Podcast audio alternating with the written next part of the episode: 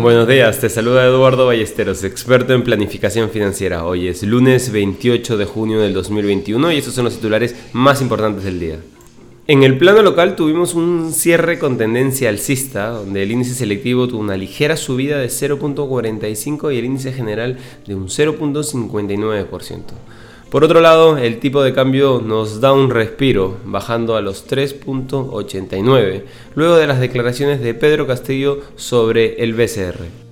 Mientras tanto, en el plano internacional, los principales índices se acercan a los máximos históricos después de que el SP 500 registrara su mayor avance semanal desde febrero. Los operadores parecen estar cada vez más seguros de que la tendencia de la inflación en Estados Unidos no es una amenaza económica sostenida, o pueden estar ignorando las preocupaciones por completo. En estos momentos, los futuros del Dow Jones bajaban un 0.1%, mientras que los contratos vinculados al S&P 500 y al Nasdaq subían un 0.1 y un 0.2 respectivamente. Las acciones europeas cayeron debido a un aumento de los casos del COVID-19 en Asia y a la preocupación por una repentina reducción de la política monetaria ultralaxa a raíz del aumento de la inflación. El Nikkei japonés terminó sin cambios, lastrado por los valores relacionados con los chips que siguieron a un apagado comercio del Nasdaq en la sesión anterior.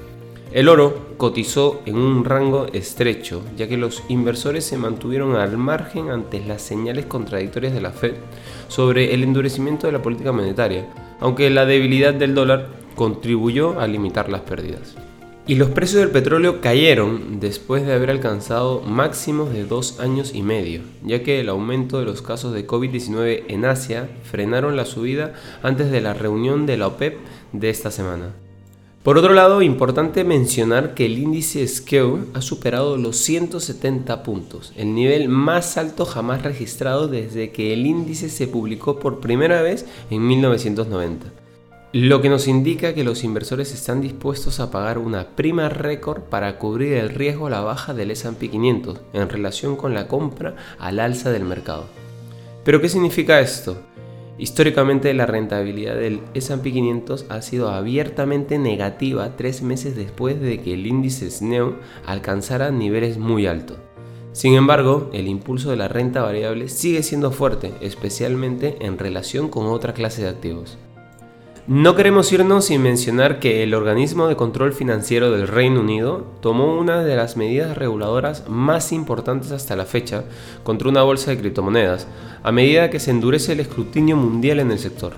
Binance Market, una filial de la principal bolsa de criptomonedas del mundo, Binance, fue informada por la Autoridad de Conducta Financiera de que tiene hasta la noche del 30 de junio para confirmar que ha eliminado toda la publicidad y las promociones financieras, según el registro de la autoridad. La bolsa también debe dejar claro en su sitio web, redes sociales y todas las demás comunicaciones que ya no se le permite operar en el Reino Unido. La medida tuvo poco efecto en el comercio de criptomonedas. El Bitcoin esta mañana subió un 2.2% hasta los 34.154 dólares. Inversiones al día llega gracias a NR, la forma más inteligente de invertir en el extranjero. Contáctanos. Este es un espacio producido por Mindtech. Te deseamos un feliz lunes.